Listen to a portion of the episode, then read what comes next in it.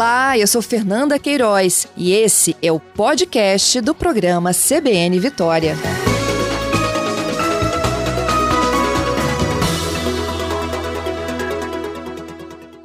Doutora Sandra, bom dia. Bom dia, Fernanda. Bom dia a todos os ouvintes da CBN. Obrigada pela sua gentileza e a participação. Doutora Sandra, vamos falar um pouquinho desses acordos e até voltando aqui na cronologia, né? É, no primeiro momento houve um entendimento judicial, depois derrubado, não é isso? Através de uma legislação, partiu da Assembleia Legislativa, de que teria que haver um corte linear de 30%. Sim, uhum, podemos falar disso sim, Fernanda. É, Fernando, eu queria só fazer uns esclarecimentos iniciais para a gente poder Ótimo. alinhar aqui né, o nosso entendimento e o público é, poder acompanhar o que a gente está, o raciocínio que foi feito pelo Ministério Público, tá? Uhum. É, primeiramente, já desde o, desde o início da pandemia, a gente recebia questionamentos sobre o valor das mensalidades, principalmente em razão de as aulas não serem mais presenciais. Então, assim, um primeiro, uma primeira, uh, um primeiro esclarecimento de que os contratos são anuais. Então, a gente falava isso desde o início. O contrato é anual, dividido em 12 meses.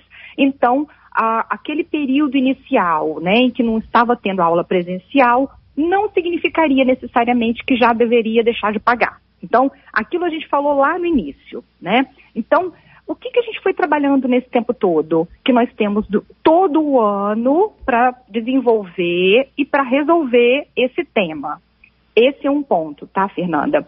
O uhum. segundo, é claro que havia uma certa emergência, uma certa urgência nisso tudo, por conta de uma outra situação, que foi abalos financeiros dos consumidores em geral. Então, vamos colocar dessa forma. Agora, um outro aspecto que aí a gente já chega aqui na questão da lei estadual é que, desde o início, o entendimento do Ministério Público, e aqui, na verdade, eu posso dizer o entendimento do Ministério Público que faz a defesa do consumidor no Brasil, então não é só aqui no Espírito Santo, o entendimento nacional do Ministério Público do consumidor é no sentido de que não há como se impor ou se trabalhar um percentual que seja único para todas as instituições, desde a, a, a, de educação infantil até o ensino superior, e que fosse no mesmo percentual genérico linear. Em razão da diferença de perfil, número de alunos, é, é, etapa escolar, uma série de quesitos que teriam que ser avaliados. Então, só para dizer que o nosso entendimento, desde o início, é que não daria para se aplicar um percentual que fosse o mesmo. Que fosse 20, que fosse 30, o percentual de abatimento que fosse, ele teria que ser analisado caso a caso. Tá? Então, para poder a gente. É, a lei estadual, eu, a gente costuma dizer assim, que ela trouxe, ela teve uma inteligência na interpretação disso que eu acabei de colocar, porque ela estipulava um percentual, mas ela excetuava esse percentual se a instituição de ensino apresentasse as planilhas e demonstrasse que não conseguiria cumprir aquele percentual da lei. Então, na verdade, o trabalho que a gente está fazendo é, é, comparativamente à lei, é o, o, o objetivo da lei, mas de uma forma é diferente, né? Mediante a apresentação das planilhas, é feito um cálculo e se chega ao abatimento que seria razoável para aquela instituição específica. É, eu trouxe muitas informações, então assim. Não, posso... excelente. Tá? Excelente, porque é, o entendimento mesmo da, é, da população era esse, né?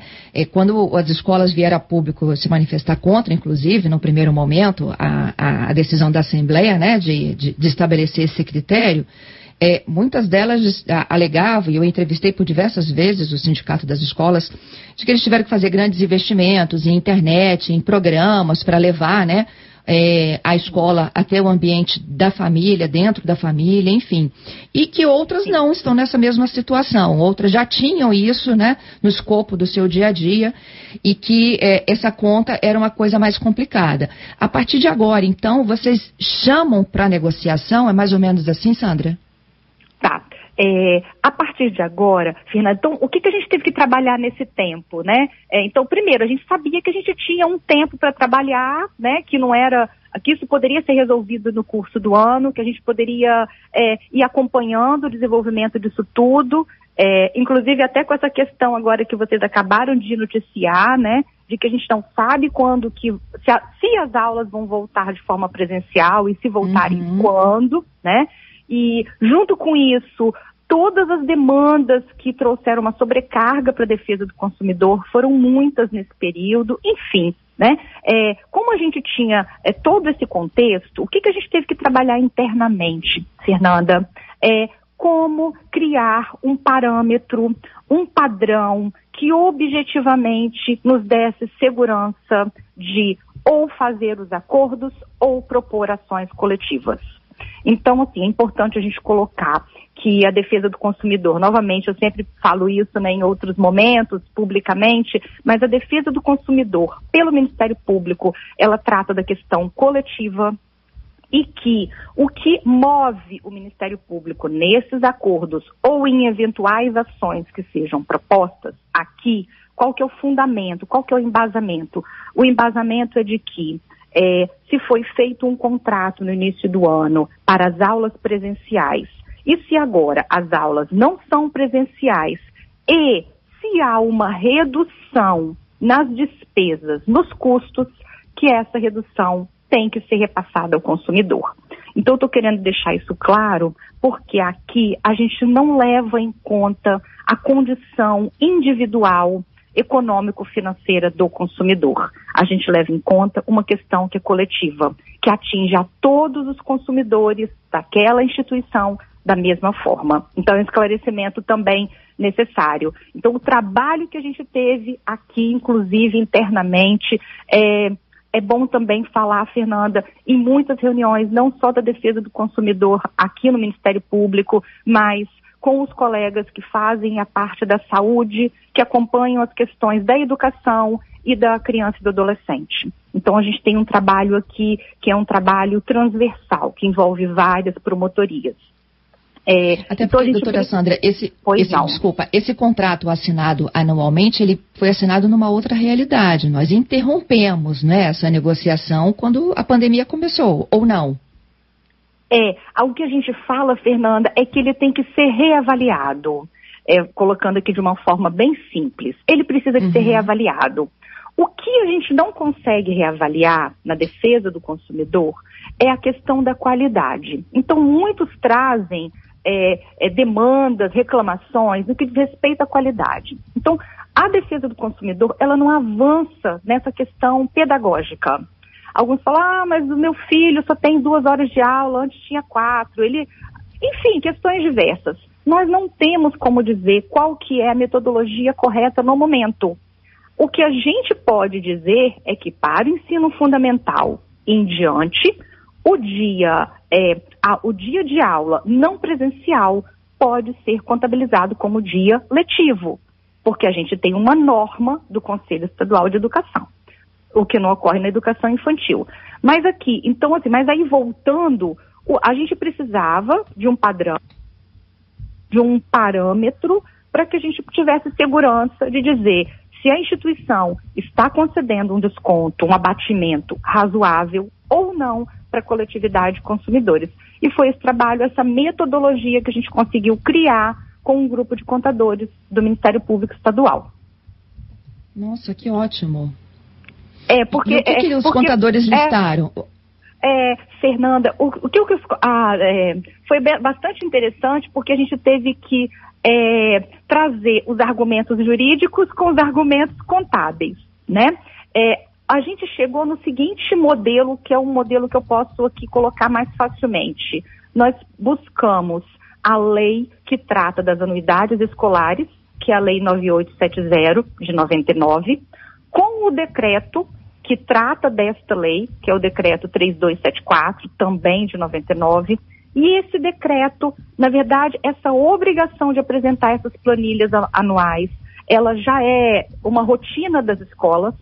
As escolas, as instituições, ao final do ano, cumprindo esta lei, elas têm que apresentar os, os custos que elas tiveram naquele ano, a previsão para o ano seguinte, é, que ali justifique eventual reajuste. Então, o que, que foi pedido, o que, que está sendo pedido pelo Ministério Público?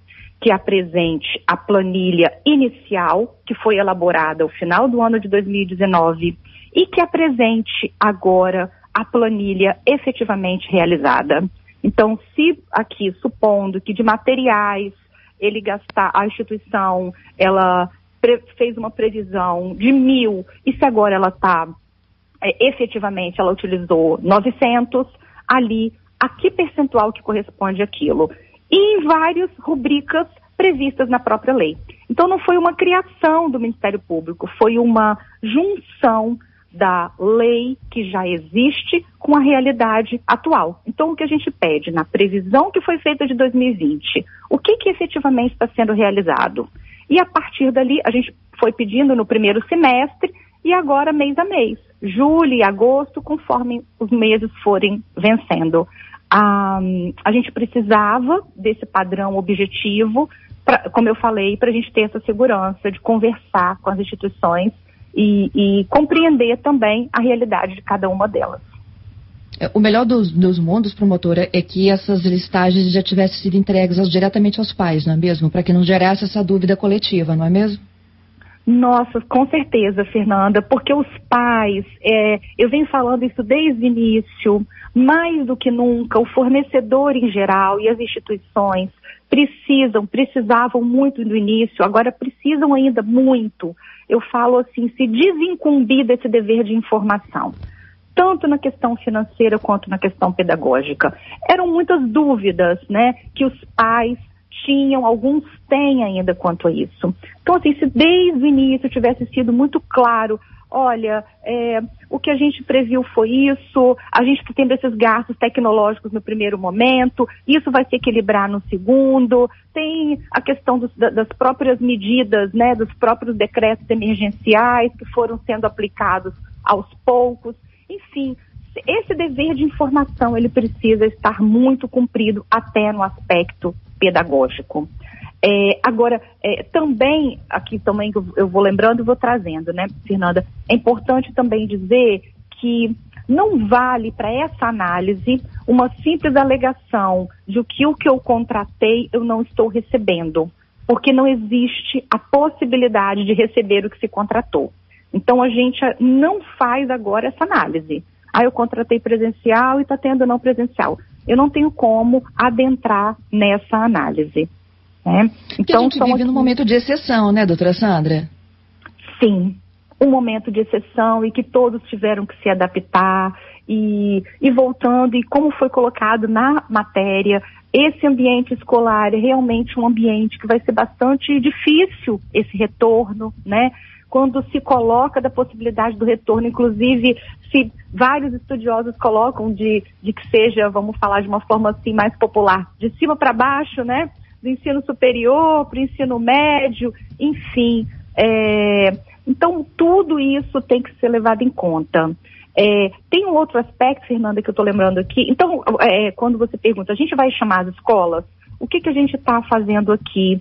É, a gente, como a gente tem um volume enorme, não só quanto esse tema, como eu falei, como a vários outros, nós estamos partindo, esses acordos é, estão sendo trabalhados com as escolas que procuram o Ministério Público, que querem fazer o acordo, que querem uma segurança jurídica, e também estamos fazendo com aquelas escolas que não, estamos trabalhando, aprofundando com as escolas que não forneceram qualquer abatimento.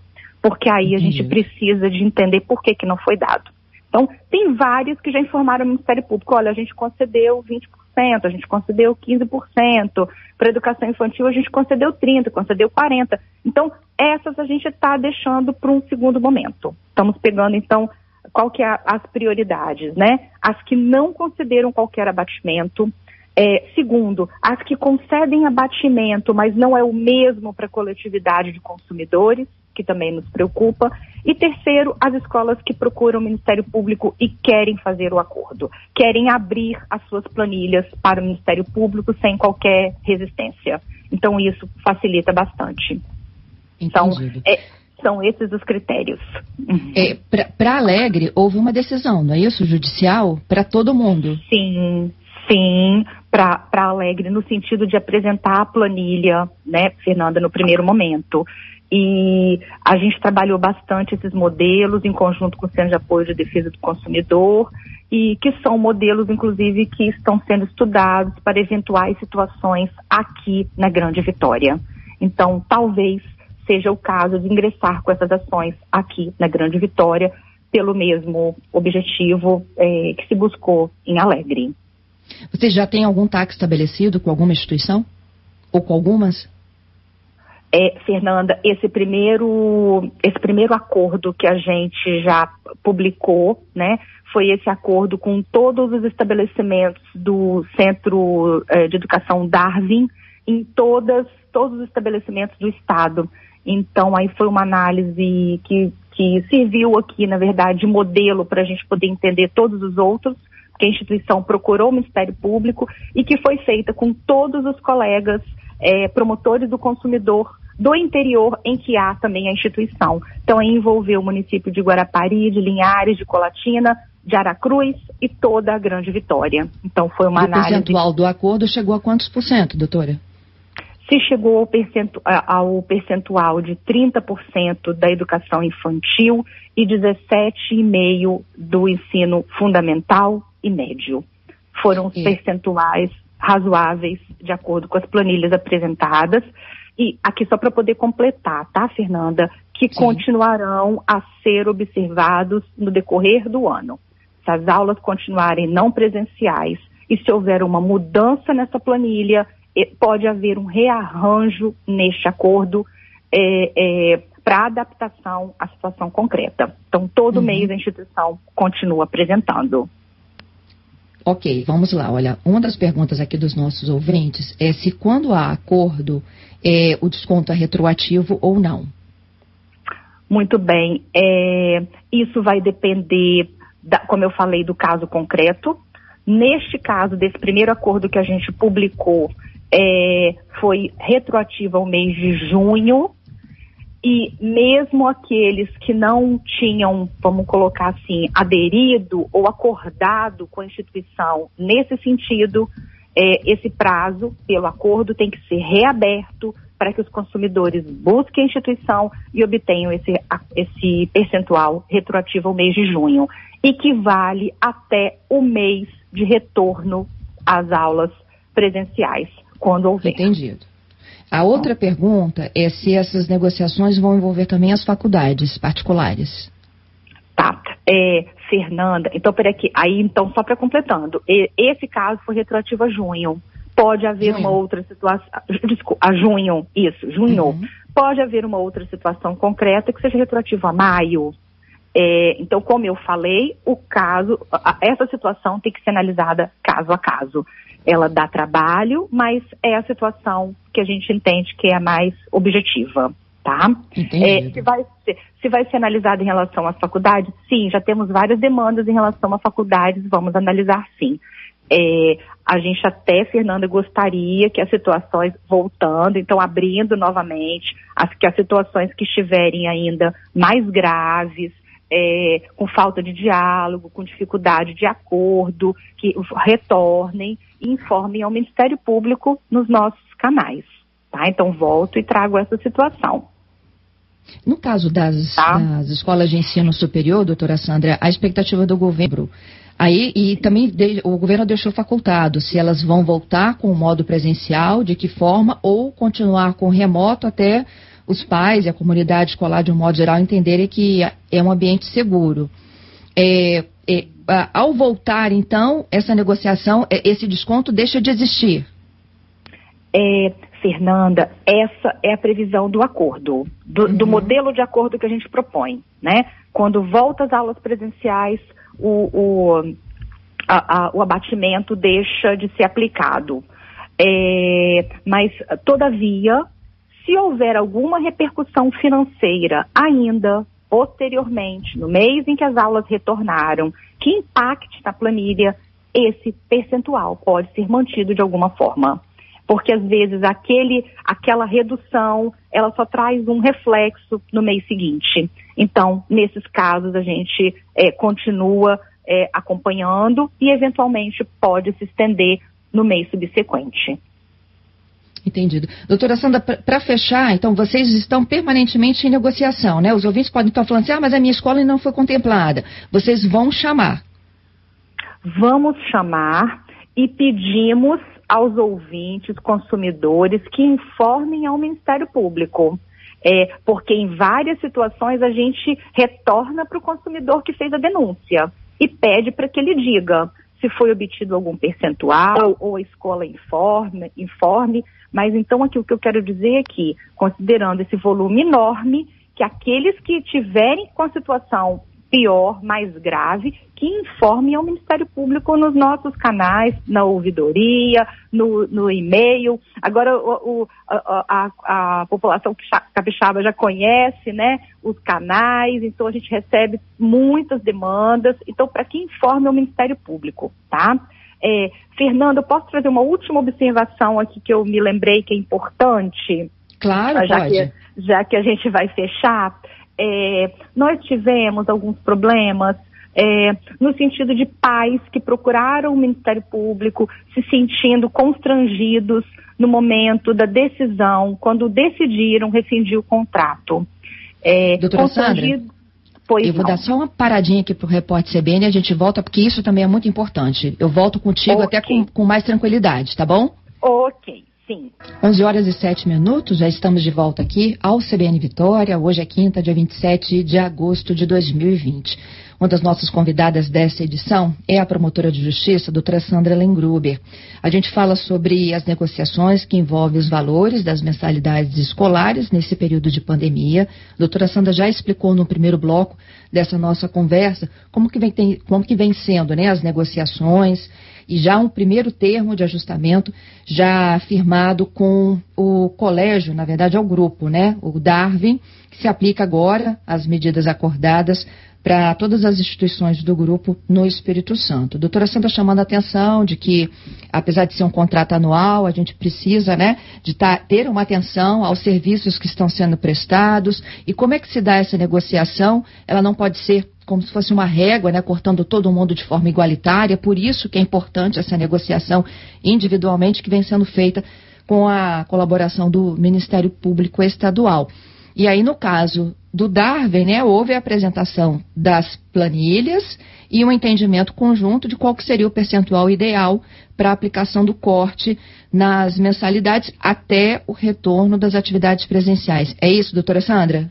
Isso mesmo, Fernanda. Muito bem sintetizado aqui para o ouvinte. É, eu lembrei de uma observação, Fernanda, é, de que, é, eventualmente, caso haja situações individuais específicas, o acordo ele não impede a propositura de ação individual.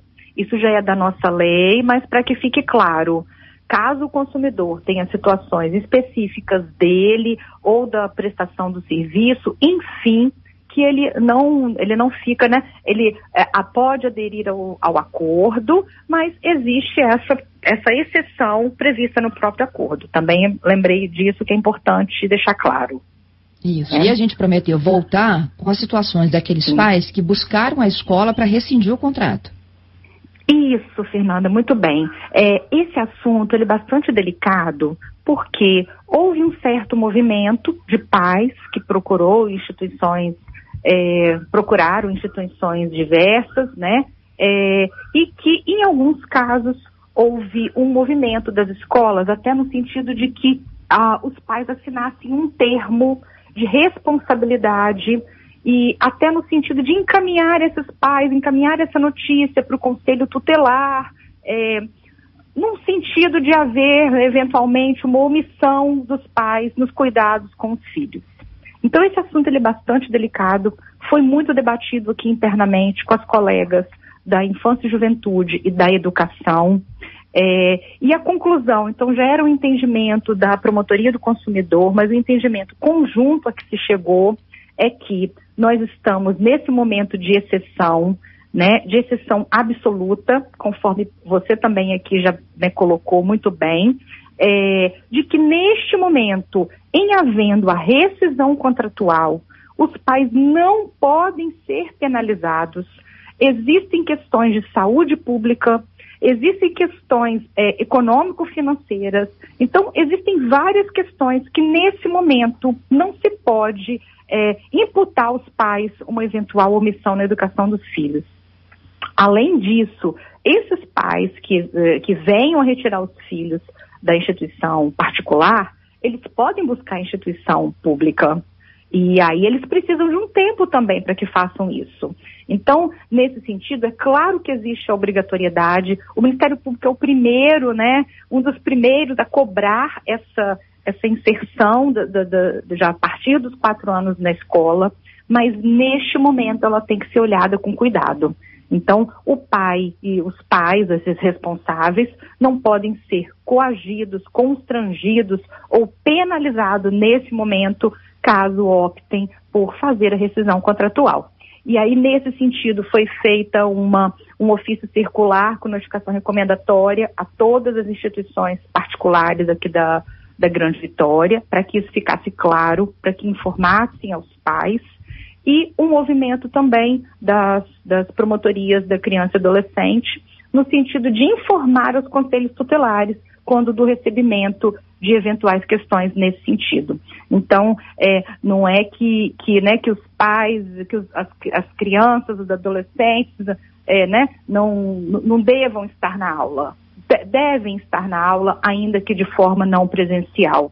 Mas uma eventual rescisão, ela tem que ser compreendida nesse momento. Então, eles, é, é, em tese, as escolas uhum. não podem mais colocar esse documento para ser assinado. Não podem, exatamente.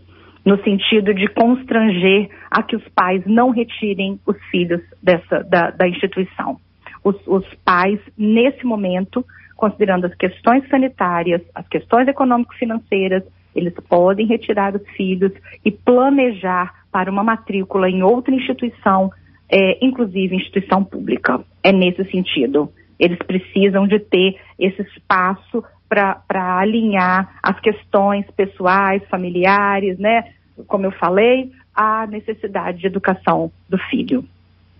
Excelente, doutora É Sandra. nesse sentido, tá? A gente ficou muito preocupado, porque Sim. vários, inclusive, procuraram e falaram, eu não tenho como pagar. Alguns foram nesse sentido, eu não tenho como pagar. Eu vou ser processado? Eu vou ser mandado para o conselho tutelar? E a gente vê que a questão, né, é, ela tem que ser vista com muito cuidado. Não pode se trazer mais uma, uma questão de um desespero nesse momento que a gente tem tantas preocupações, né? É, então foi nesse sentido que a gente conseguiu reunir os, os, as colegas que fazem essas outras áreas e chegar nesse entendimento, já que é um momento de excepcionalidade absoluta.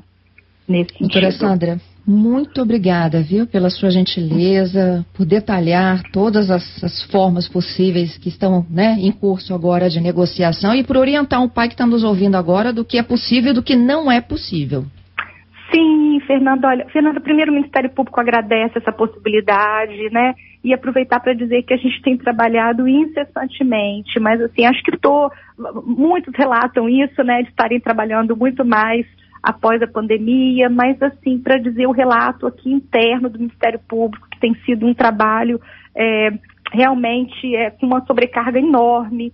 E, e aí, essa resposta, como eu falei, a gente consegue trazer essa resposta agora, porque é uma resposta fundamentada, né? Então, assim, a gente sempre busca aqui na Promotoria do Consumidor a defesa do consumidor, mas a gente precisa de uma defesa consistente, uma defesa fundamentada, com argumentos.